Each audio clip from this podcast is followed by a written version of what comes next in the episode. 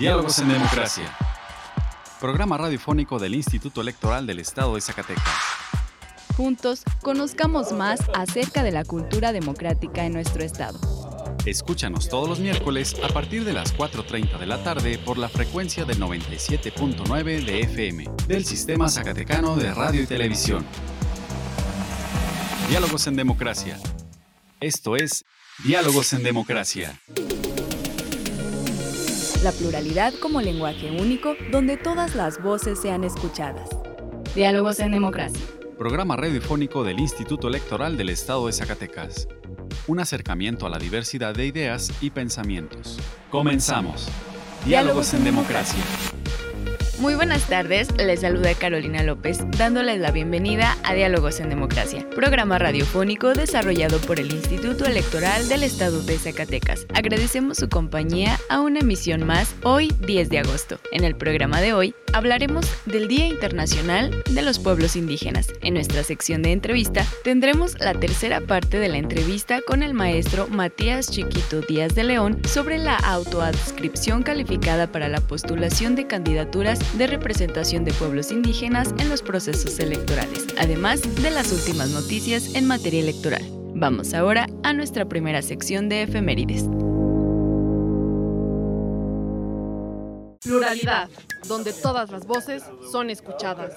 Diálogos en democracia. Esta semana en la historia. Efemérides. 8 de agosto de 1879. Nace en San Miguel, Anenecuilco, Morelos, Emiliano Zapata, quien se distinguió como caudillo del agrarismo. 9 de agosto, Día Internacional de los Pueblos Indígenas. 10 de agosto de 1860.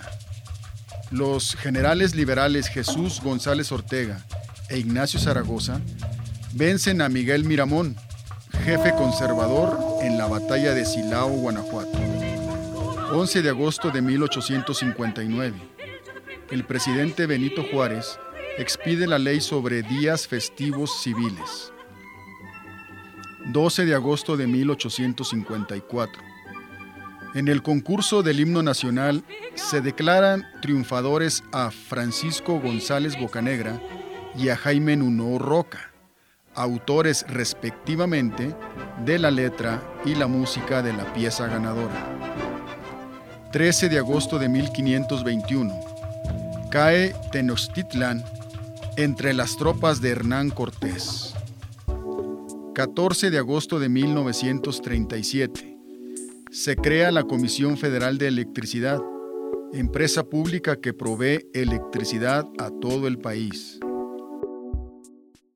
La libertad de elegir y decidir es solo nuestra. Diálogos en democracia. Diálogos en democracia.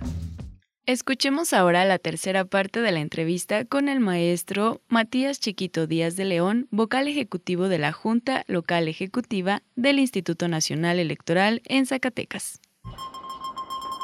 Conversando con personalidades del ámbito político electoral. Entrevista.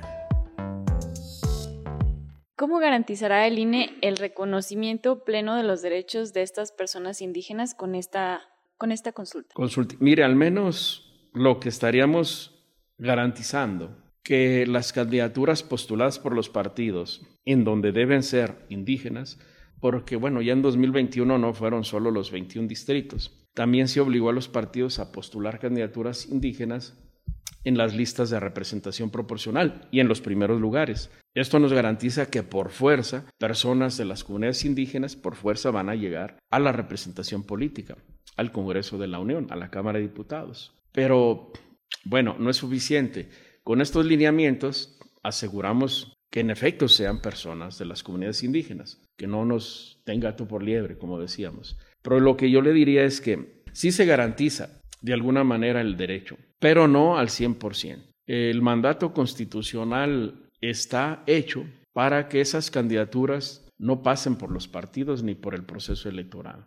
Los pueblos y comunidades deben decidir quiénes son sus representantes. La autoridad solo debe integrarlos. Expresamente se habla en el 2 constitucional de la representación en los ayuntamientos. Ese es el ámbito administrativo del poder.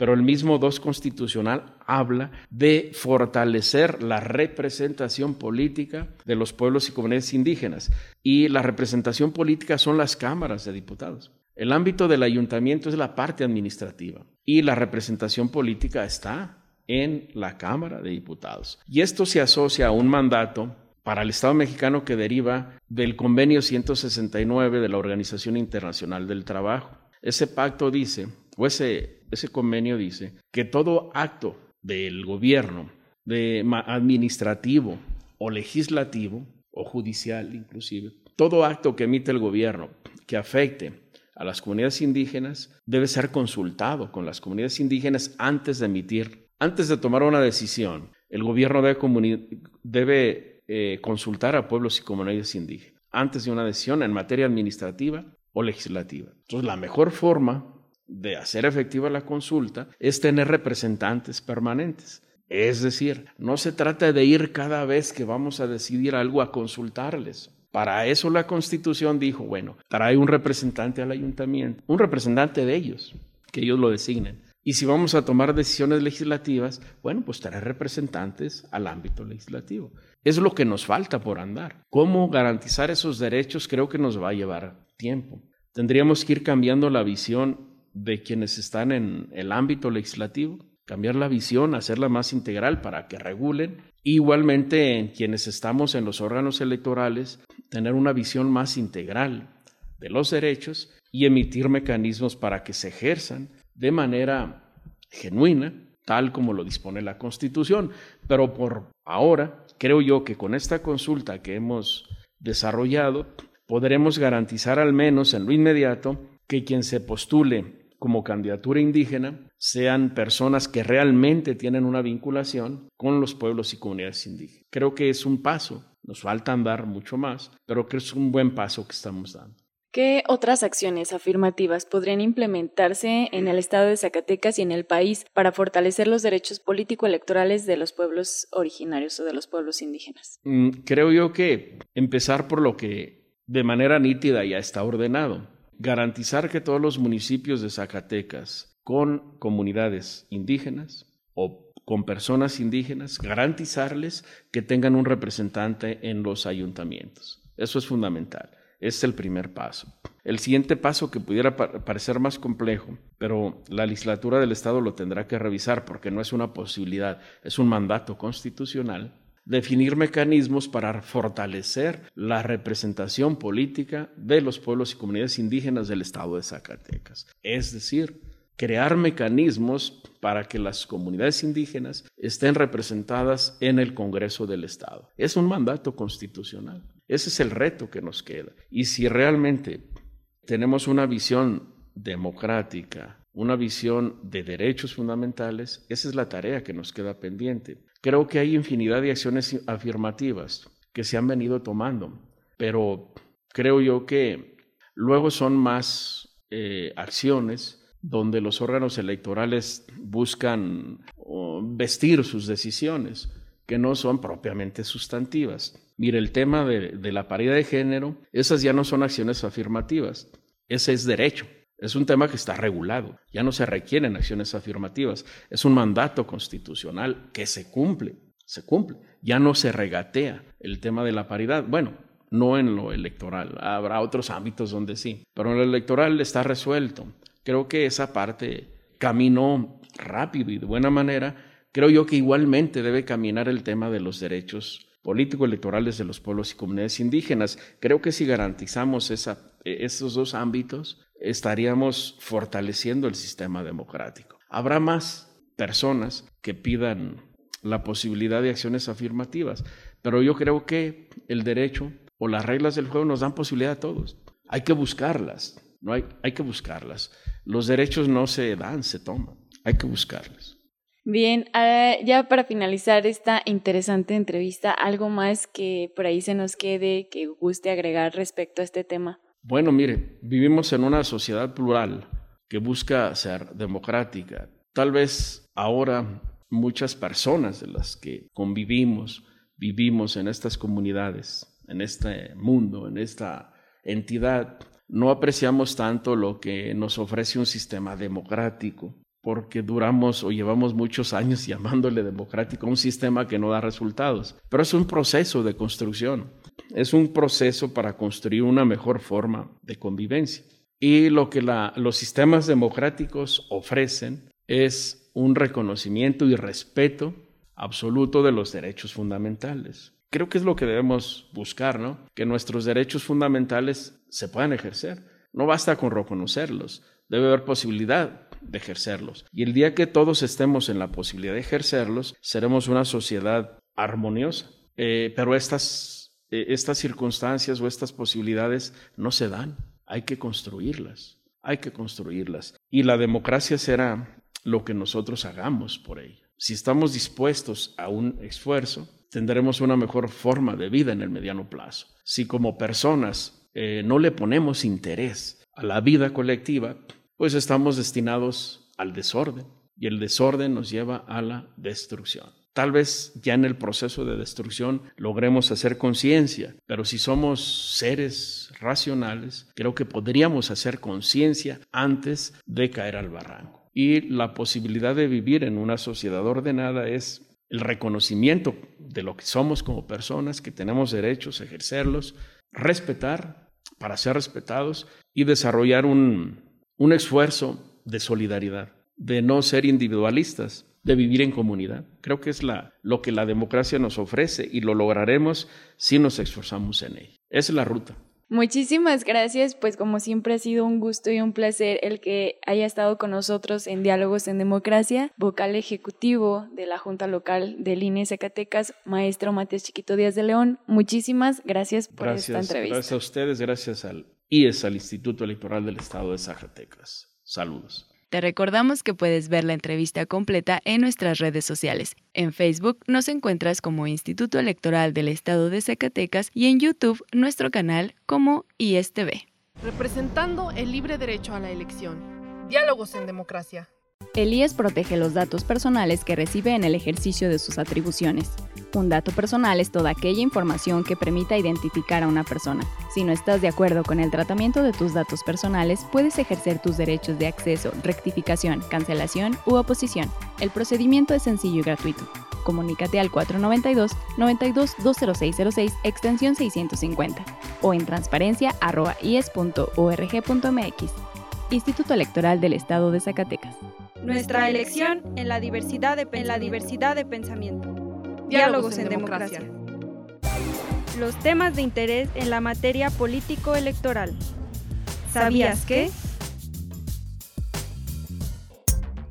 En el sitio web consultainfantilyjuvenil.mx puedes conocer los resultados de la novena edición de la consulta realizada por el INE en noviembre de 2021 en la que casi 7 millones de niñas, niños y adolescentes de 3 a 17 años expresaron su opinión en modalidad virtual y de forma presencial sobre el cuidado del planeta, el bienestar y los derechos humanos.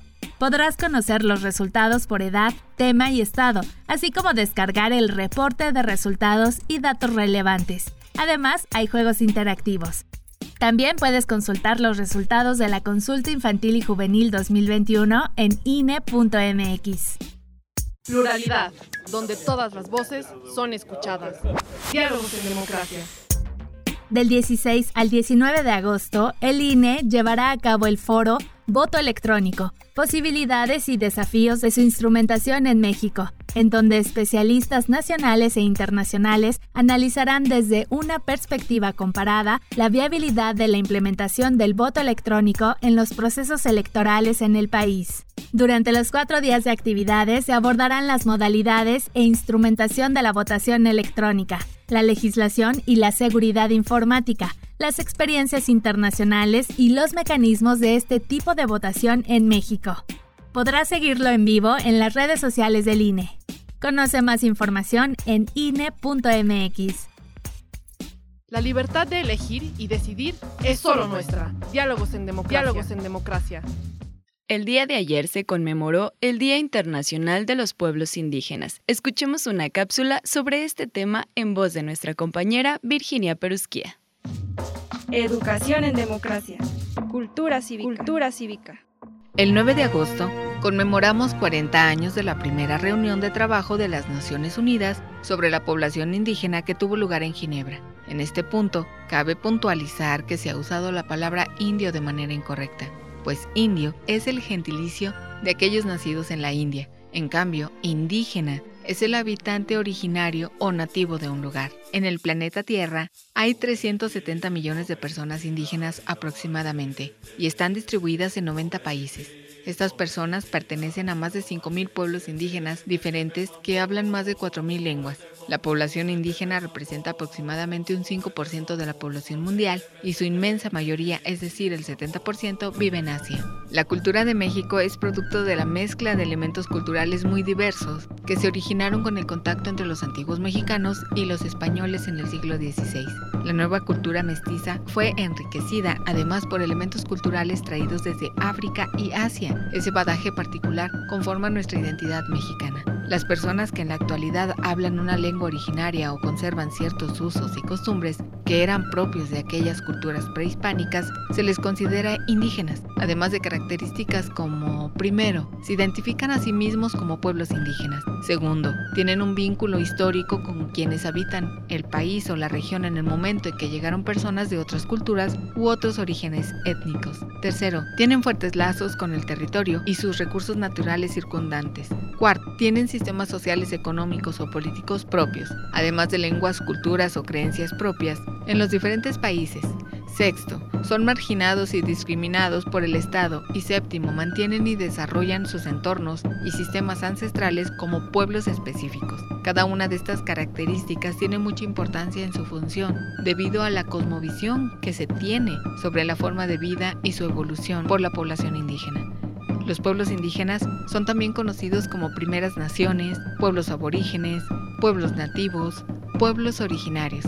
En algunos países existen términos concretos como Adivasis en India o Hanahatis en Nepal. Lo más importante de los pueblos indígenas es la relación que tienen con la madre naturaleza, en la que viven desde hace muchas generaciones, en ocasiones desde hace decenas de miles de años. En México, según los datos del 2015 del Censo Nacional de Población, CONAPO, se hablaban 68 lenguas indígenas, derivadas de las prehispánicas, que se han mantenido con sus correspondientes variaciones a lo largo de los siglos. En este sentido, México es uno de los países del mundo con mayor número de lenguas vivas. Aunque la mayor parte de la población mexicana es mestiza, existe una importante diversidad étnica, conformada por los descendientes de los pueblos originarios. La encuesta nacional de indígenas realizada por el INEGI en 2015 mostró que en México viven cerca de 7,5 millones de personas de 3 años y más que hablan una lengua indígena. Las personas indígenas tienen su particular forma de entender el mundo y relacionarse con él. Asimismo, una forma particular de determinar sus normas de convivencia, vestimenta, alimentación, así como la celebración de sus fiestas. También tienen una organización propia para elegir a sus autoridades o representantes, y se reconoce abiertamente el hecho de que existe en México una diversidad que enriquece. En nuestro país, las comunidades indígenas han tolerado marginación, discriminación y relegación por parte de otros sectores de la población, así como el conjunto de políticas aplicadas hacia las poblaciones indígenas que se les conoce como indigenismos. Esas políticas han sido elaboradas siempre por grupos no indígenas, como el Estado, la Iglesia, más recientemente por instituciones de la sociedad civil o por agencias y organismos internacionales. Las políticas indígenas que se han aplicado a lo largo de la historia constituyen un proceso político y social complicado y a veces conflictivo. Durante gran parte de la época virreinal se mantuvo a las comunidades indígenas bajo un régimen de tutela y protección que las separó de los españoles y las castas, pues la corona española tenía leyes especiales para el trato de los indígenas. Cuando México alcanzó su independencia, se abolió la esclavitud y se otorgó a los indígenas la categoría de ciudadanos. Aunque la medida no se aplicó en todo el país, jurídicamente la adquisición de la ciudadanía afectaba la propiedad comunal de la tierra, que había mantenido unidas a las comunidades indígenas a lo largo de la época virreinal lo que llevó a estos grupos a una resistencia constante y a rebelarse contra el Estado. En la política indigenista del siglo XX revolucionario, intentó tomar en cuenta a las comunidades indígenas en los programas sociales de salud y educativos, para lo que se implementó la educación bilingüe. Se trató de un proceso que intentó primero la asimilación y luego la integración de los indígenas a la cultura nacional. En los primeros años se trató de alfabetizar y culturizar a los indígenas mediante la educación. En 1948 se fundó el Instituto Nacional Indigenista, INI, para promover el desarrollo e integración de las regiones interculturales a la vida económica, social y política de la nación. Estas medidas no alcanzaron sus objetivos debido a que eran paternalistas y muchas veces demagógicas y no tomaban en consideración los usos y las costumbres de las comunidades indígenas. Es un hecho incuestionable en este sector de la población que continuó tolerando desigualdad y discriminación que a comienzos de 1994 se levantó en armas el Ejército Zapatista de Liberación Nacional, el cual estaba conformado por diversos grupos indígenas de Chiapas, para demandar la reivindicación de los derechos indígenas, en especial a la autonomía política y organización social conforme a sus usos y costumbres. Dicho ejército sigue levantado hoy en día. Los zapatistas emprendieron una movilización por el país para exigir una reforma a la Constitución que permitiera a los pueblos indígenas gobernarse de acuerdo con sus tradiciones, permitiéndoles sus prácticas y conservación. La propuesta generó una polémica discusión entre los grupos indígenas, intelectuales, juristas y el gobierno. Ese debate dio como resultado la modificación al artículo segundo de la Constitución. El proceso de mestizaje que se inició en el siglo XVI con la llegada de los conquistadores españoles dio origen a la mezcla de expresiones, principalmente hispanas e indígenas, como el idioma, la alimentación, el vestido, las costumbres y las diversas formas de pensar a partir de las cuales se conformó una cultura nueva y diferente.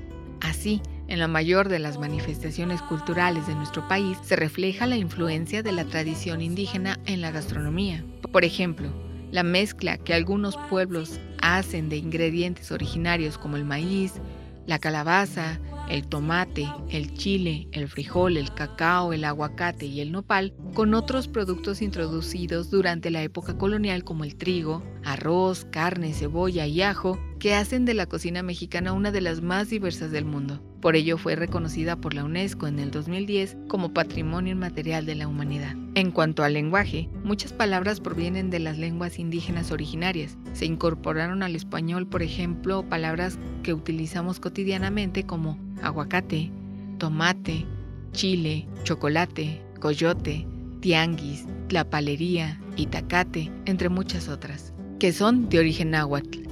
Un sinnúmero de nombres de localidades son también de origen prehispánico, como Jalisco, que viene, que viene del náhuatl Jalisco y significa lugar arenoso, derivado del pur. Querétaro, que quiere decir lugar de peñas. La influencia indígena en el vestir puede apreciarse también en nuestra vida cotidiana. Las telas confeccionadas artesanalmente en telares de cintura, cuyo funcionamiento es casi idéntico a los telares utilizados en la época prehispánica, así como los coloridos bordados de vestidos, blusas y huipiles, característicos de cada región. Son de uso común no solo entre los indígenas actuales, sino entre la población en general y otras prendas como el rebozo y el paliacate son netamente mestizas y nacieron durante la época. Por otro lado, los conocimientos valiosísimos como el uso de la medicina tradicional mexicana, la herbolaria, así como prácticas cotidianas como el uso de los diminutivos al hablar, son también elementos de la tradición indígena, que forman parte de nuestra actual cultura nacional. Los pueblos indígenas actuales descienden directamente de los pueblos prehispánicos, y gracias a ellos y a la combinación de la cultura española con la mexicana, es por lo que hoy tenemos una gran diversidad cultural representando el libre derecho a la elección. Diálogos en democracia. Si te interesa conocer más información al respecto, te invitamos a encontrar más cápsulas interesantes en nuestro canal en Spotify. Encuéntranos como Radio Yes. Y si te interesa que hablemos de un tema en especial, envíanos un correo a dialogos.ies.gmail.com. Tu opinión y participación es muy importante para nosotros. Escuchemos ahora las breves electorales. Las últimas noticias en la materia breves electorales. La Comisión de Prerrogativas y Partidos Políticos del Instituto Nacional Electoral conoció y aprobó por unanimidad el anteproyecto de acuerdo que deberá ser avalado por el Consejo General, por el que a partir de la fórmula establecida en la Constitución se determina el financiamiento público a los partidos políticos nacionales para el ejercicio 2023 por un importe de 6.233.510.798 pesos, con base en la fórmula que establece la Constitución mexicana y la Ley General de Partidos Políticos, tomando en cuenta los resultados de la elección ordinaria federal para elegir diputaciones federales por el principio de mayoría relativa y el porcentaje de votos obtenidos por cada fuerza política, el financiamiento que corresponde a cada partido político y que será discutido esta semana en el Consejo General, lo puedes consultar en la página www.ine.mx concluyeron los trabajos de la misión de avanzada llevada a cabo por la Unión Interamericana de Organismos Electorales en el marco de las actividades de observación de la elección presidencial de Brasil que se llevará a cabo el próximo 2 de octubre. En dicha misión, el consejero presidente del Instituto Nacional Electoral, Lorenzo Córdoba Vianello, quien encabezó los trabajos de la misión de observación electoral de la UNIORE, firmó un acuerdo con el presidente del Tribunal Superior Electoral de Brasil, ministro Luis Edson Fachin. El convenio entre el tribunal y la Uniore permitirá a la misión de observación electoral dar testimonio de la preparación y organización de las elecciones presidenciales del próximo 2 de octubre. Se trata de un ejercicio inédito en el que la autoridad brasileña muestra su franca disposición a que organismos internacionales y nacionales observen y testifiquen sobre el desarrollo del proceso electoral. Nuestra elección en la diversidad de, en la diversidad de pensamiento. Diálogos en democracia. ¿Te interesa conocer más sobre las elecciones? Tú puedes solicitar la información que el Instituto Electoral del Estado de Zacatecas posee, obtiene, genera, adquiere o transforma. Consúltala en la página del IES. Puedes solicitarla también en el correo transparencia.ies.org.mx o a través de la Plataforma Nacional de Transparencia. Si tienes alguna duda, comunícate al teléfono 492-92-20606, extensión 650. El acceso a la información pública es gratuito y es tu derecho. Ejércelo. Pluralidad, donde todas las voces son escuchadas. Diálogos en democracia.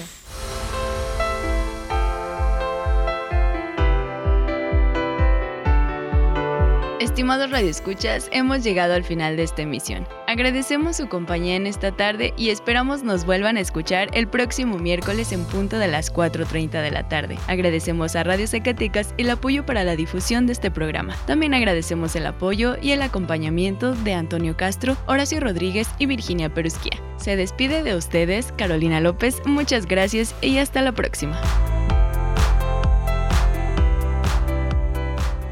Esto fue Diálogos en Democracia.